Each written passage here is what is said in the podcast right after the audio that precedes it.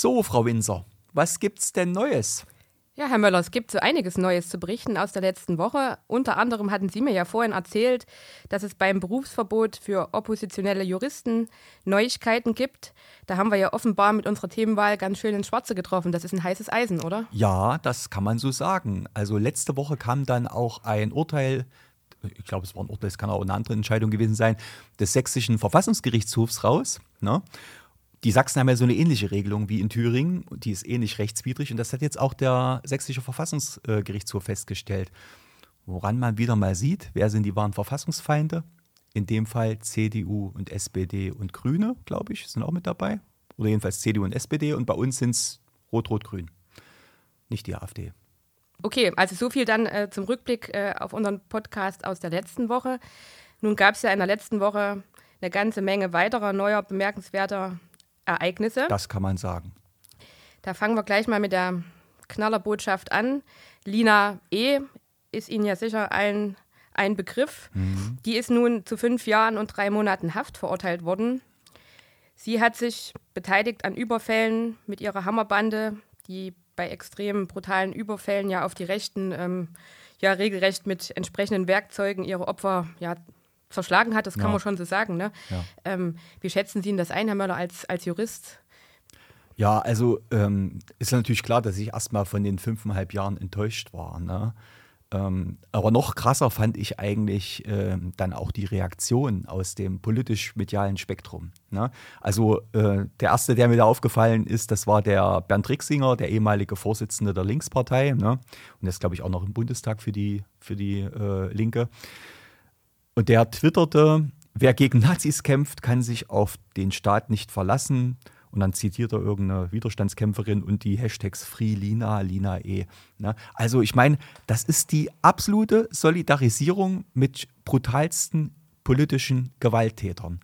Ja, ich, wir stellen uns das mal bei der AfD vor. Da wäre der Verbotsantrag längst schon, äh, also längst schon raus. Ne? Da sieht man wieder mal auch, wie, welche Doppelstandards da gelten. Ne? Und ähm, juristisch, ich meine, ich bin jetzt kein Strafjurist, ne? Ähm, letzten Strafrechtsfall, den ich gemacht habe, der ist lange her. Aber ähm, es fällt einem schon so ein Stück weit da eine Inkongruenz auf. Ne? Ähm, auf der einen Seite in Sachsen, ich glaube sogar durch denselben Richter, der jetzt Lina E. Äh, verurteilt hat, äh, gab es vor ein paar Jahren mal äh, diesen Sprengsatzanschlag auf eine Moschee, ne, wo im Grunde, naja, so eine Art Selbstbausprengsatz vor der Tür gezündet wurde. Die war dann verrußt, ne, aber nicht mal die Tür hat, äh, ist jetzt eingeflogen oder irgendwas. Also war jetzt nicht so äh, heftig, das Ding offensichtlich. Aber trotzdem natürlich eine Gefährdung für Menschen, wenn die zufällig rausgekommen wären, klar, aber ähm, die haben damals, diese, diese, Gruppe, war eine rechte Gruppe, ne? die hat damals zehn Jahre, äh, also Haftstrafen von, von um die zehn Jahren teilweise bekommen. Ne? Ja, ähm, dagegen ist jetzt nichts einzuwenden. Ja, wenn auf der anderen Seite des politischen Spektrums ähnlich geurteilt werden würde, aber wenn man mit einem Vorschlaghammer Rechte zerschlägt, regelrecht zerschlägt in den Wohnungen, ja, da gibt es halt eine Haftentlassung nach dem Urteil und nur fünf Jahre. Und da, sage ich mal, ähm, fällt es einem schon schwer zu sagen, wie das rechtsstaatlich begründet sein soll. Ja, die Lina E. ist ja nun auf freien Fuß gekommen, trotz dieser bemerkenswerten äh, Gewalttaten, die sie begangen hat. Das ist für viele nicht nachvollziehbar, denn ich meine, ich als Bürger stelle mir schon die Frage, wird Lina E. denn im Land bleiben oder. Ja, absolut. Ne? Genau, also das, das, ist, das ist auch so ein Punkt, ja. Äh, die argumentieren ja jetzt folgendermaßen, ne? die Frau hat Rheuma gekriegt, äh, so habe ich es jedenfalls gelesen, im, äh, im, im Knast, ne? also vielleicht auch ein bisschen psychosomatisch.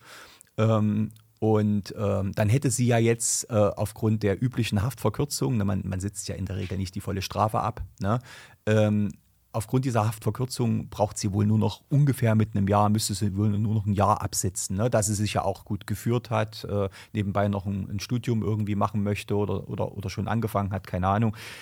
Also das wird jetzt alles sozusagen äh, positiv argumentiert, dass man deswegen natürlich keine Fluchtgefahr sehen würde. Naja, die Staatsanwaltschaft hatte aber acht Jahre beantragt. Ne? Durchaus angemessener als der, der, der Spruch, äh, den das Gericht dann letztendlich getroffen hat.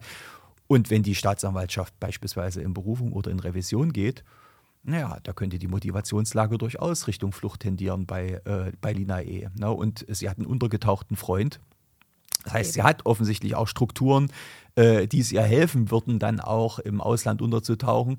Und insofern kann man die Fluchtgefahr hier gar nicht negieren. Und das ist also auch eine, äh, eine Entscheidung des Gerichts, äh, die so bei rechten Straftätern unvorstellbar gewesen wäre. Ja, ja das ist ähm, durchaus bemerkenswert und ich kann es eben auch als Jurist nicht nachvollziehen.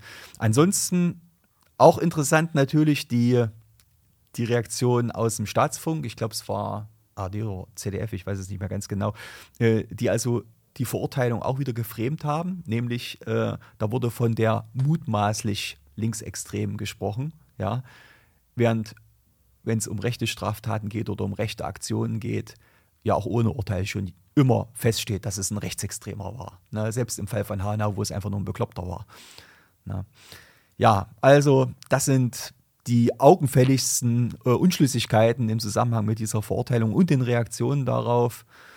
Es ist natürlich, geht natürlich auch ein Signal von, diesen, von dieser ähm, Entscheidung aus und auch wie das dann von der Politik aufgenommen worden ist. Also der, der Innenminister Schuster, der hatte ja, äh, aus Sachsen hatte sich, wenn ich mich richtig entsinne, so geäußert, dass er gesagt hat, naja, das wird vielleicht auch so ein Stück weit die ähm, Gewaltaffinität des Antifa-Lagers dämpfen.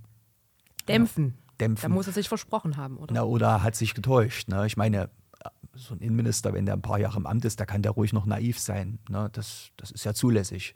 Ne? Also es ist jedenfalls äh, völlig in die Hose gegangen, seine Erwartung. Und ich fürchte einfach, äh, das ist natürlich ein Signal auch an die, an die linksextreme Szene. Äh, ihr könnt die schlimmsten Gewalttaten begehen, also die auch konkret Leben gefährden. Letztlich viel passieren wird euch nicht. Ne? Also das ist im Grunde genommen äh, jetzt vielleicht kein Freibrief, fürs linksextreme Lager auf uns Jagd zu machen, auf äh, die, die man als rechts ansieht, Jagd zu machen. Aber es ist, äh, es ist Kuscheljustiz. So würde ich, es, so würde ich es bezeichnen, ja. Ja, denn offensichtlich kann man ja auch Autos anzünden in den letzten Tagen äh, wiederholt passiert. Auch das wird ja nicht mal medial ähm, thematisiert, habe ich den Eindruck. Äh, jedenfalls nicht so, ähm, wo ich sage, das wird in ein Verhältnis gesetzt. Das scheint alles schon normal zu sein. Äh, mhm. Fensterscheiben, die einfliegen, Autos, die brennen. Ja. Und, und, eine richtig gehende Mobilisierung, ja, auf den Tag X, so hat man das ja genannt, ab, äh, ich glaube schon seit Mittwoch, seit das Urteil äh, gesprochen worden ist, äh, hat die linksextreme Szene ja ähm, für den Tag X, also das war dann am Wochenende sozusagen mobilisiert. Und äh, ist dabei unterstützt worden, ich sage es jetzt mal, vom parlamentarischen Lager äh, dieser Szene, nämlich von den Grünen insbesondere. Na, da ist der Kasek zu nennen aus äh, Sachsen, äh, ehemaliger Landtagsabgeordneter, der also zwischen dem und die gewaltbereite Antifa passt kein Blatt Papier. Ja, das merkt man bei, bei jeder Äußerung, die von dem Mann kommt. Ne? Ja, und dann haben Sie es ja vielleicht in Medien äh, verfolgt, nehme ich an, was in Leipzig los war. Ne? Die Ausschreitungen, die waren beachtlich ähm, es waren ja nicht nur Journalisten, die angegriffen worden sind, sondern Bild, Bildreporter war es, glaube ich, ne? der, der Bild es drauf bekommen hat. Genau. Genau.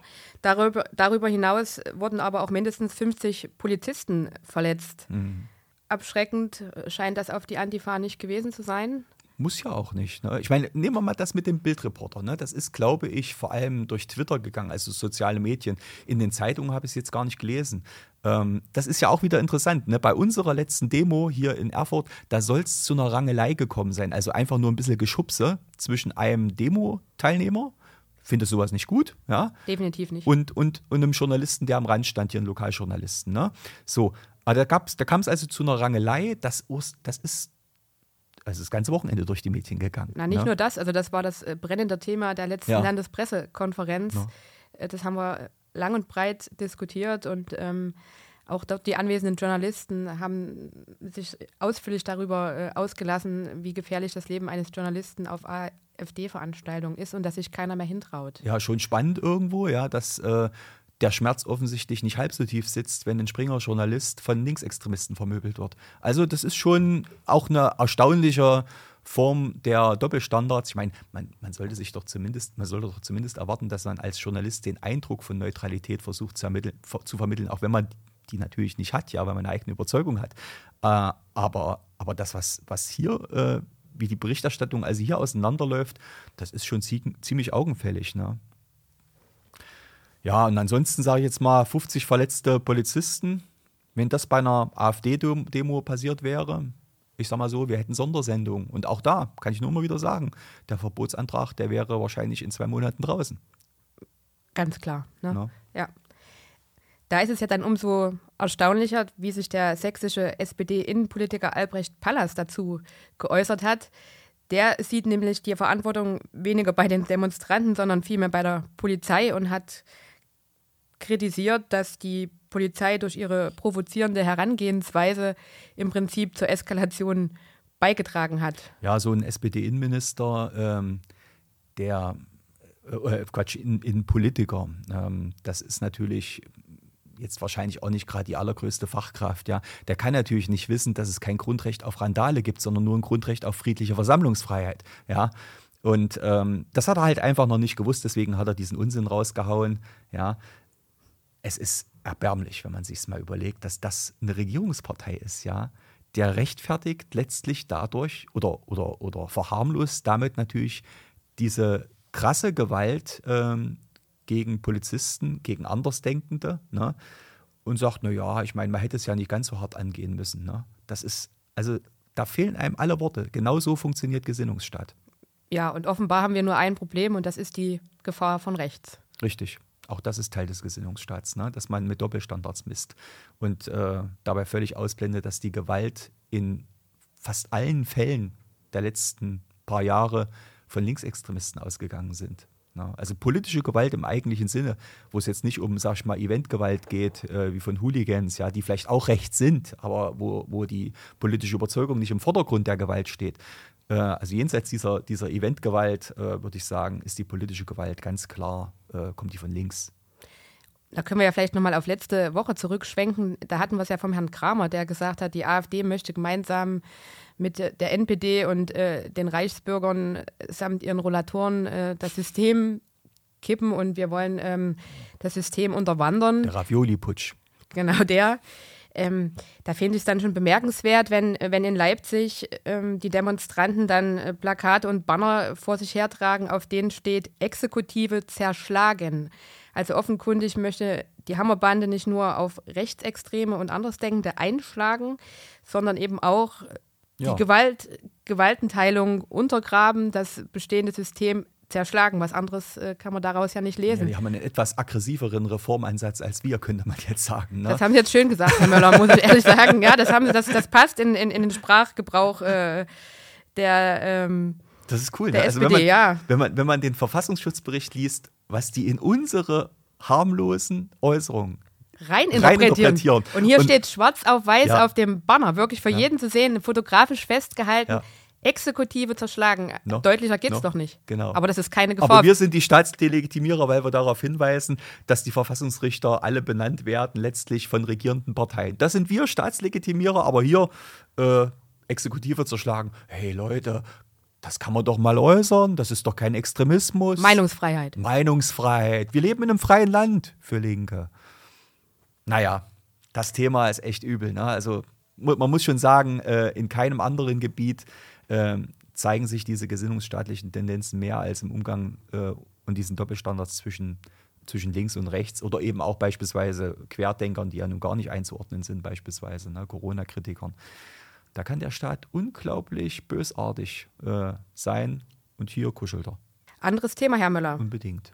Seit diesem Jahr ist der Juni der sogenannte Stolzmonat. Das Coole letzte Woche, ja, das habe ich letzte Woche zum ersten Mal gehört, mhm. muss ich ehrlich zugeben. Was kann ich mir darunter vorstellen? Also ich finde die Aktion absolut genial. Ja. Es ist natürlich momentan noch hauptsächlich auf die sozialen Medien beschränkt. Ne? Aber ich meine, uns allen hing im letzten Jahr schon diese ganze Breitmannsgrütze äh, mit den Regenbogenfahnen äh, zum Hals raus. Ne? Also ich, ich habe die Heuchelei nicht mehr ertragen können. Ne? Siemens zum Beispiel war das, glaube ich, ja. Und gab es noch einige andere Konzerne, große Konzerne, die also DAX-Konzerne sind. Hier im, im europäischen äh, Kulturraum ne, haben die alle ihre äh, Firmenlogos mit dieser Regenbogenflagge versehen und immer einen auf Vielfalt und divers gemacht. Und wenn man sich dann die Dependancen, den Auftritt der Dependancen dieser Konzerne in Saudi-Arabien angeguckt hat, da blieb alles beim Alten.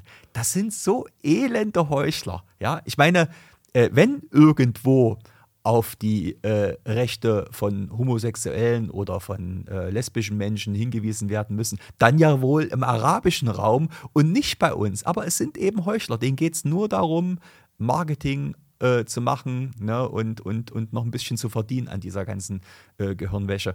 Und ehrlich gesagt, das hing, nicht, hing ja nicht nur mir zum Hals raus, sondern wahrscheinlich eben auch 100.000 Millionen anderen Menschen. Und jetzt hat sich da aus einer Idee, die auch aus Podcasts und äh, aus, aus, sag ich mal, aus Vorfelddiskussionen äh, ergeben hat, ist da so eine Idee umgesetzt worden. Und ich finde das toll, ja. Da hat also jemand so eine Art äh, Bildgenerator entwickelt, eine ganz einfache Geschichte ja eigentlich, ne? Und, äh, und nun haben ganz viele Profile, denen das eben genauso geht, wie, wie ich das eben beschrieben habe, ja. Die haben also sozusagen als Gegenakzent zu diesem äh, regenbogenfarbenen Breitmanth diesen Stolzmonat äh, mit einer ja ähnlich äh, dargestellten Deutschlandflagge im Hintergrund ähm, ja im Profil und äh, die ähm, diese Hashtags, die ja also wichtig sind, um hm. zu erklären, welche Themen momentan bei Twitter äh, die größte Reichweite haben. Der Hashtag Stolzmonat, der hat jetzt die ersten drei oder vier Tage, glaube ich, sogar die, die Hashtags-Liste angeführt in, in, äh, in Deutschland. Und das schwappt mittlerweile sogar in andere europäische Länder und sogar nach Amerika über. Also ich finde das ganz toll, muss ich sagen. Ist eine schöne, intelligente Form der Gegenbewegung gegen diese Gehirnwäsche von oben. Und da gibt es noch keine große Auf Aufregung des Establishments dagegen und was das. Es fängt langsam an. Ich glaube, äh, also das Establishment reagiert ja in der Regel folgendermaßen. Wenn du eine Sache, also zunächst mal gucken die, ob man eine Sache totschweigen kann. Ja, das haben die jetzt die ersten drei Tage versucht und vier Tage wahrscheinlich versucht. Und jetzt merken die wahrscheinlich, Mist, funktioniert nicht. Das wird eher mehr. Das wird jetzt wahrscheinlich sogar einen Sprung ins, Real, äh, ins reale Leben äh, schaffen. Ne? Dann wahrscheinlich mit Buttons und äh, vielleicht auch mal noch eine andere Fahne oder irgendeine eine, eine Aktion. Ja? Und dann werden die anfangen, das zu delegitimieren wieder ne? oder zu diffamieren, werden sagen, hier, da machen die bösen Rechten mit, da hat der und der mitgemacht und weil der und der mitgemacht hat, dürfen die 10.000 anderen, die normal sind, das auch nicht machen, sondern solidarisieren die sich mit dem Verrückten. Ne? Also man, man, kennt ja die Mechanismen, mit denen da gearbeitet wird. Äh, all die, die, wir hatten es ja eben, auf der linken Seite total fehlen. Also ich finde es toll und ich hoffe, dass das noch richtig schön Durchschlag hat und dann auch nächstes Jahr und die Folgejahre weiterhin äh, genutzt wird, um ein bisschen mal für Normalität zu werben. Also mitmachen, würde ich sagen. Unbedingt, unbedingt. Wir können auch, ich denke, das sollten wir machen, wir sollten mal unter unserem Podcast äh, einen Link äh, verlinken, wo wir, wo man sich diese, diese Bildgeneratoren, wo man sich so ein Hintergrundbild gestalten kann. Ich denke, das ist eine gute Idee, oder? Na klar, Herr Möller, wir machen das so. Schön, prima. So, dann wollen wir mal noch zu einem anderen Thema kommen. Und zwar lassen Sie uns mal noch über ein anderes äh, Thema sprechen. Die Frage nämlich nach einer Koalition zwischen der CDU und der Linkspartei, das war ja auch so ein Aufreger. Ähm, da hat ja erstmal der Oberbürgermeister Altenburgs, der André Neumann. Mein Lieblingsoberbürgermeister. Ja, kennen Sie, sich, kennen Sie sich persönlich? Nee, persönlich nicht, aber ich denke, er denkt schlecht über mich und ich denke schlecht über ihn. Das sind ja die besten, das sind die besten Voraussetzungen. Der André Neumann, der hat sich ja offenkundig schon dafür ausgesprochen, dass sich die CDU öffnen sollte und mal überlegen sollte, ob die Brandmauer, die es ja früher schon gab, gegen links aufgeweicht werden sollte und auch diese Unvereinbarkeit überdacht werden sollte. Und man ja mit Blick auf die AfD, die ja nun immer mehr an Zuspruch gewinnt, ein Gegengewicht bilden sollte aus CDU und Linkspartei. Was sagen wir denn dazu, Herr Möller? Ja, André Neumann hat die Hosen voll wegen den Umfragen. Ne? Ähm, also aktuell ist es halt tatsächlich so, dass äh, insbesondere in Thüringen, wenn man sich die Thüringer Umfragen anguckt, ähm, wir wahrscheinlich mit so einem großen, ähm, so einer großen Anzahl an Abgeordneten in den Landtag kämen, ähm, dass man uns kaum noch ausgrenzen könnte, ne? weil wir selbst dann äh, die Möglichkeit hätten, das auch äh, zu erzwingen, dass man uns wahrnimmt. Ne? Und vor dem Hintergrund ist, denke ich mal, diese Äußerung zu verstehen, die er da gemacht hat. Also äh, der andere Neumann, der kann die AfD auf den Tod nicht leiten. Ne? Der hasst uns wie die Pest. Ähm, also jedenfalls, wenn man so seine Äußerungen an, anhört, dann muss man diesen Eindruck gewinnen. Und ähm, äh, ja, da ist er natürlich vermutlich sogar so eine Art Eisbrecher. Ja? Also wir haben, haben ja auch unsere Kontakte in die CDU und wir wissen, dass es da Gespräche gab, zum Beispiel zwischen äh, Kretschmer, also dem Ministerpräsidenten von Sachsen, und äh, der CDU-Führung in Berlin um März. Und äh, nach den Gerüchten, die uns ereilt haben, ist dort also schon intern äh, die Freigabe erteilt worden, jedenfalls gegenüber den Sachsen, dass sie gegebenenfalls auch die Linkspartei mit ins Boot nehmen können für eine Koalition, damit sie eine Mehrheit jenseits der AfD äh, schaffen können. Ne? Das werden die jetzt natürlich im Wahlkampf versuchen, die das natürlich alles zu verneinen. Das wird auch Vogt versuchen zu verneinen. Aber mal ganz äh, logisch gesprochen, welche Alternative hat er denn dann noch außer der AfD? Ne? Und auch da hat sich Vogt, also der CDU-Vorsitzende hier in, äh, in ähm, Fraktionsvorsitzende hier in ähm, Thüringen, hat sich ja auch ganz klar ähm, geäußert. Er hat heute wieder gesagt, also mit der AfD geht es gar nicht, niemals. Äh, und dann ist die logische Konsequenz, dass er das noch fester machen muss, was er bisher schon gemacht hat, nämlich die äh, mit der Linken gemeinsam regieren. Momentan tut er das ja nur als Mehrheitsbeschaffer bei Haushaltsverhandlungen bei einigen wichtigen Gesetzesentwürfen. Und dann würde er es mit hoher Wahrscheinlichkeit äh, ab Ende nächsten Jahres auch äh, noch institutionalisierter machen müssen. Ne? Denn anders kriegt man, kriegt man ja keine Mehrheiten mehr für eine, für eine Koalition jenseits der AfD hin. Ja, ja aber genau dieser ähm, Herr Vogt hat ja immer, immer wieder betont und auch letzte Woche nochmal gesagt, es sei nicht in der DNA der CDU, ne, dass mit der alten äh, SED-Folgepartei zusammengearbeitet würde. Demnach hätten wir es ja dann mit einem Gendefekt zu tun oder einer Mutation, wenn wir jetzt sagen, ähm, die CDU regiert gemeinsam mit der Linken, ganz offiziell?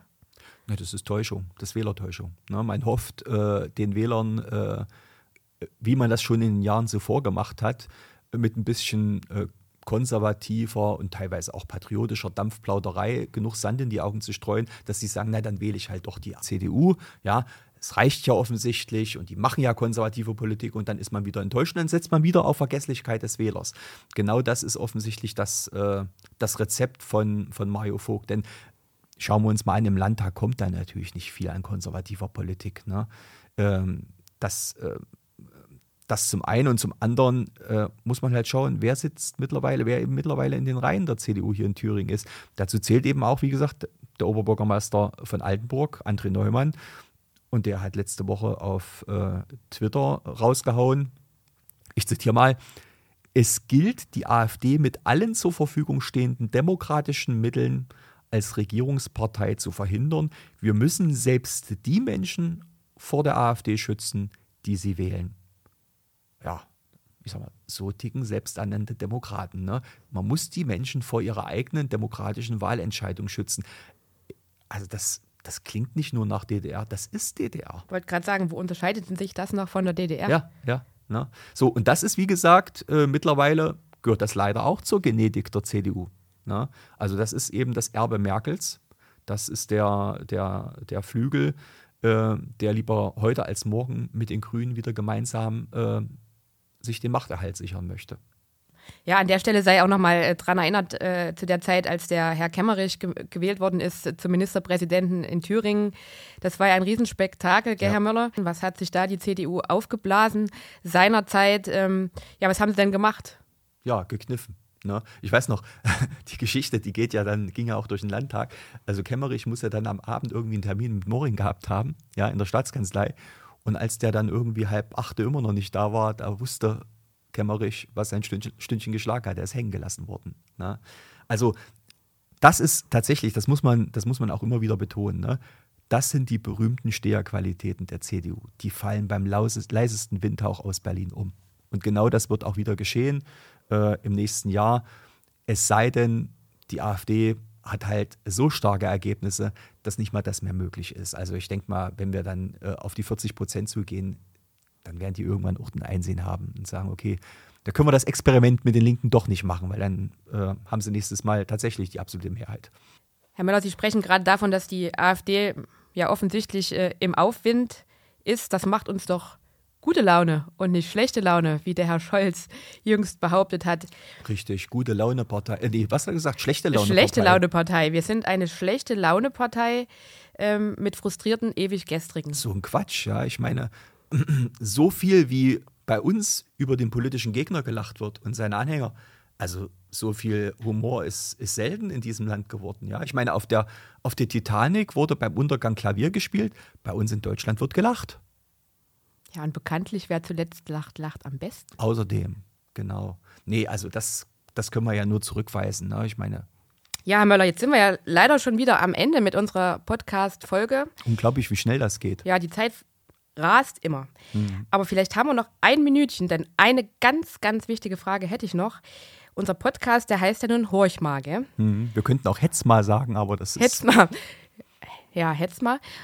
Wäre auch ganz lustig. Nee, mhm. das können wir nicht. Aber also, wenn der hier schief läuft, machen wir nochmal einen Neustart. Und der, da, da hauen wir dann richtig raus. Den, daraus machen wir Hetz mal. Wir wollten ja auch noch Guck mal machen, aber das ist eine andere Sache. Ja. So, nee, aber jetzt nochmal ganz im Ernst, Herr Möller. Jetzt wollen ja unsere Zuhörer doch vielleicht noch wissen, wie wir auf den Titel gekommen sind für unseren Podcast. Und ich meine, wir sind ja hier in Thüringen, ne? Und es ist vielleicht für außerhalb der Landesgrenzen ganz schön schwer nachzuvollziehen, was eigentlich Horschma. Genau, für Großthüringer die Erklärung. Also im, im Kernland Thüringen ist es so, äh, dass natürlich ein ganz übler Dialekt gesprochen wird, jedenfalls äh, wenn man so die Ohren von äh, Auswärtigen fragt. Ja. Oft werden wir ja auch mit den Sachsen verwechselt, was uns jetzt gar nicht stört, weil wir die Nö. Sachsen unglaublich sympathisch finden. Das stimmt. Ja.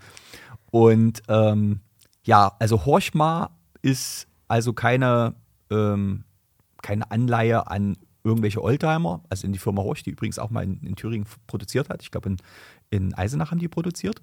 Ähm, sondern Horchma ist Thüringer Slang für Horch doch mal. Ne? Also man hätte noch schlimmere Sachen nehmen können, aber das hätte dann gar keiner verstanden. Und ich meine, wir wollen es natürlich auch nicht mit unserem identitären Gehabe übertreiben. Genau. Deswegen würden wir uns freuen, wenn Sie uns auch in unserer nächsten Folge in der nächsten Woche wieder zuhören würden. Horchen Sie mal rein. Horchen Sie mal rein. Bis dahin. Tschüss. Tschüss.